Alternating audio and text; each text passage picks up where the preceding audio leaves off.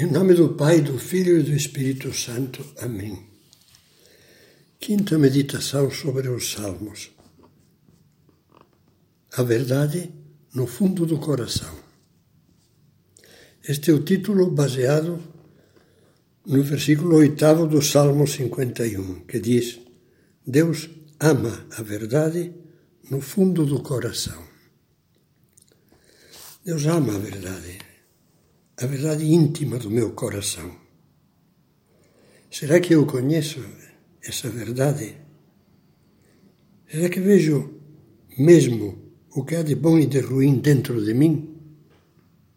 Quem é que desceu alguma vez até o fundo do coração? Ninguém. Nem você nem eu. Pois ninguém conhece bem a si mesmo. Somente Deus.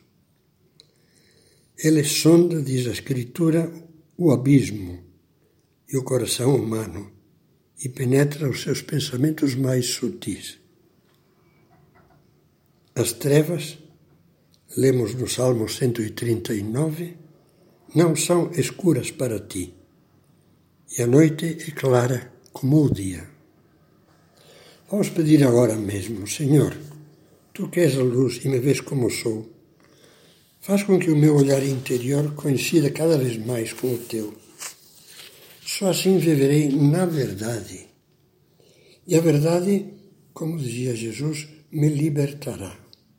Me livrará das mentiras, dos porões escuros da consciência, onde me escondo, das aparências, das armadilhas traiçoeiras do meu orgulho e da vaidade, das emoções egoístas maquiadas de bondade. Catecismo da Igreja um tesouro de luzes para o cristão. Na quarta parte dedicada à oração, cuja leitura lhe recomendo, na quarta parte trata da oração mental vivida como um diálogo de tu a tu com Deus e diz: Entrar em oração é recolher todo o nosso ser sob a moção do Espírito Santo entrar na presença de Deus que nos espera, fazer cair as nossas máscaras e voltar o nosso coração para o Senhor que nos ama. Se por meio de um diálogo silencioso, íntimo e franco com o Deus que nos ama, se, se somos capazes desse diálogo, então poderemos dissipar as brumas que deixam o coração confuso. Só por meio de um diálogo sincero e constante com Ele podemos conseguir que caiam as nossas máscaras. Então teremos a alma limpa para olhar o rosto de Cristo. Os puros de coração, dizia Jesus, verão a Deus. E também verão a si mesmos, na alma mais transparente, porque mais purificada. Pensemos que máscaras deveríamos arrancar e jogar fora. Máscaras de autoengano. Muitas. Mas o Espírito Santo nos vai ajudar, se temos boa vontade, a perceber como nos enganamos ao dizer frases como estas. Não posso.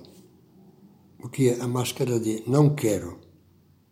Não me interessa é a máscara do prefiro não enfrentar a verdade. Tolice é a máscara de não estou disposto a mudar. Não acredito é a máscara de não quero arcar com as consequências do conhecimento profundo da verdade cristã, que é exigente.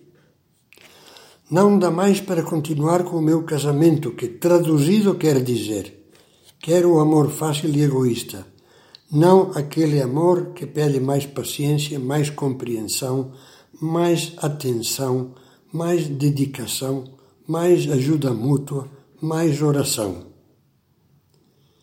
Pense que a Deus ninguém engana, a nós mesmos sim. Nos enganamos muitas vezes. São Paulo falava forte: Não vos iludais, de Deus não se zomba. Eu posso me esconder de Deus como Adão tentou fazê-lo atrás das moitas do paraíso. Mas ele me vê. Ele me chama pelo meu nome. Assim como buscou Adão Adão, onde estás? Porque o amava. Assim busca-me a mim e me buscará. Nos buscará sempre porque nos ama. Senhor, diz o Salmo 139, Tu me examinas e me conheces. Penetras de longe os meus pensamentos. Sabes todos os meus passos. O Senhor dizia a São José Maria Escrivá, pede que nos convertamos. E ele não é um dominador tirânico, nem um juiz rígido e implacável. É o nosso Pai. Fala-nos dos nossos pecados, dos nossos erros, das nossas faltas de generosidade. Mas é para nos livrar de tudo isso, para nos prometer a sua amizade e o seu amor. Procuremos sem medo a verdade no fundo do coração. Lutemos por admiti-la e confiemos no amor com que Ele nos ajuda a ser sinceros, ao mesmo tempo que nos estende a mão para vivermos seguindo o seu caminho. Com o Salmo 62, dizemos: confia sempre nele. Diante dele derrama o teu coração, porque, como lemos no Salmo 145, o Senhor está perto de todos os que o invocam, dos que o invocam com coração sincero.